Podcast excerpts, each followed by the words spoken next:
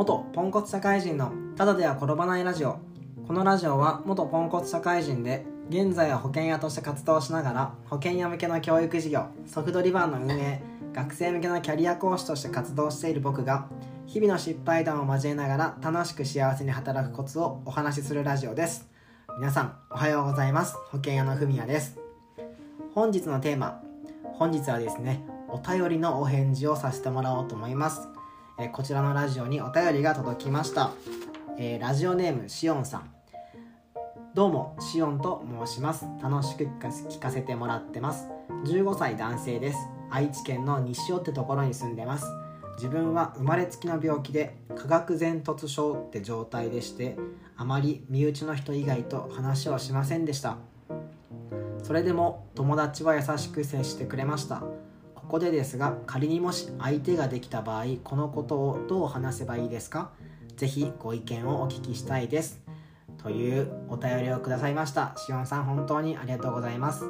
まずねこの相談内容を整理する前になんですけど15歳男性って僕ね最初見た時どういうこと？と思いましたね。まさかね自分のラジオがあの15歳の、ね、方がね聞いてくれてるとは思ってなかったんであのこれからねもっとこう大人として責任ある発言をしていこうと思いました。はい。でね次にこう生まれつきの病気で化学前突症って状態らしいんですけども僕はねこの病気を知らなかったので調べるとあの下の顎が上顎上の顎よりも前にね出ている状態ということだったので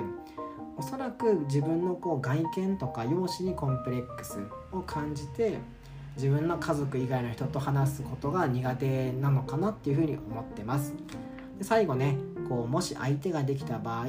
ていうこの相手は、まあ、きっと自分の好きな人とかさ大切なパートナーとかそういう人のことをイメージしてるのかなと思いました。でこのことをどう話せばいいですかってことだったので、まあ、過去にねあの自分の家族以外の人と話すことができなかったっていうこの過去をどう伝えたらいいのかとかこのコンプレックスをどうね自分の好きな人に伝えたらいいのかという相談だとね僕の方ではあの解釈をしました。もしね間違ってたらごめんなさい。ということで僕なりに回答をしていこうと思います。えっとねまずねこう自分の好きな人に自分のコンプレックスとか知られたくない過去知られたくない悩みっていうのを打ち明けるのは実は大人にとってもとても怖いことです。今しおんさんが15歳だから怖いと思ってるんじゃなくてこれは大人でもねすごい怖いことなんですよ。でね特に相手が自分のね好きな人とか大切な人だった場合なおさらね怖いんですよね。だからまずこのラジオに相談してくれた勇気に本当に感謝してます。ありがとうございます。はい。じゃあ回答としてなんですけどきっとね、えっと、自分のコンプレックスとか人に知られたくない部分をね人に打ち明ける時の怖さはきっとこれからもなくならないです。だからそういうねこう怖さとか不安を隠そうとするんじゃなくて僕はあえて言葉にね出すことが大事なんじゃないかなって思いますね。例えばどういうふうに相談するかっていうとあのもしねこの話をするとこう僕のこと嫌いになったりとかなんか嫌な人だなって思われるかもしれなくて僕はすごい怖いんだけどでも〇〇さんとは仲良くしたいからとか〇〇さんにちゃんと僕のことを知ってほしいと思ったからちょっと伝えるねっていう風に自分のね今感じてる不安な気持ちとかをまず口に出すと自分自身しおんさん自身の気持ちがとても軽くなります。で相手もねあそういう気持ちで今ね自分に話をしてくれてるんだっていう風のが分かると相手も受け止める準備がねできるんですよ。だからねこううまくね喋ろうとかってするんじゃなくて今ね自分は怖いんだとか不安に思ってるんだっていうことを正直に言ってその後に今ね自分がどういうふうに思ってるかっていうことをねお話しすればいいんじゃないかなっていうふうに思いました。もう一個ね大事なところっていうのがこう大事な話っていうのはさ話す内容ではなくてその人の表情とか話し方雰囲気で伝わってくるものがあるんですよ。なんかよくさこう、まあ、クラスの、まあ、女の子って言うといけないかもしれないけどなんかよく泣きすぎてさ何言ってるのか分かんない人っているじゃないですか。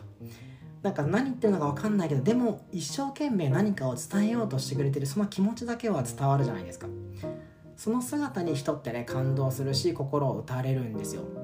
だからねその相手の方ももししおんさんがねうまく話せなかったとしてもしおんさんが一生懸命伝えようとしてくれたこと自体がとてもね嬉しいんですよ。だからうまくね話そうとする必要はないしそういったね自分の悩みとか自分のコンプレックスを伝えるタイミングもしおんさんが言いたいタイミング言えるタイミングで大丈夫です。でもしね伝えた結果あのね、自分のコンプレックスとかね知られたくない過去を受け入れてくれた方っていうのは本当に唯一無二のね大事な存在になるのでそういうね関係を築けるっていうのはそれはねしおんさんが勇気を振り絞ったからなんですよ。でね勇気をね持って伝えた結果もしかしたらしおんさんが期待してた結果じゃない場合もしかしたらちょっとね悲しみを覚える結果ももちろんあるんですよ。でその時はねこうご相談メールにも入ってた友達をね是非ね頼ってみてほしいなと思います。はい。でね最後ねこう友達の話が出たのであの今社会人になってるね30歳の僕から学生さんのねしおんさんに伝えるとですね数だけの友達は本当にいらないなと思いますね。こう身内の人以外家族以外の人と話をしてないとどうしてもさこう友達が多い人とかなんか人にねクラスメートに囲まれてる他のクラスメート人気者がさなんかキラキラ輝いてるように見えちゃうかもしんないんだけど実際はね学校を卒業して連絡を取り続ける友達なんてねめっちゃ少ないんですよ。だからねこう学校で「よ」ってね一言ね言葉を交わす友達。僕はよく大学生の時ヨットモって言ってたんですけどね。そういうヨットモをね増やすよりも今一緒にいてくれるご相談メールにもあったように優しく接してくれた友達この人をねめっちゃ大切にしてほしいなと思ってます。でこの人たちと一緒に今しかできない青春とかなんかね甘酸っぱい経験もだし苦い経験も嬉しいことも悔しいこともたくさんね経験してもらえたらめちゃめちゃ嬉しいなっていうふうに思います。はい。なんで最後ねまとめると、まあ、自分のね好きな人とかができた時に自分のコンプレックスとか知られたくない過去を打ち明ける時はもうこれは大人になっても怖いことです。だから、まあ、しおんさんがねどう思ってるのかとか打ち明けたことで相手とどんな関係になりたいのかっていうのを正直に伝えてみてください。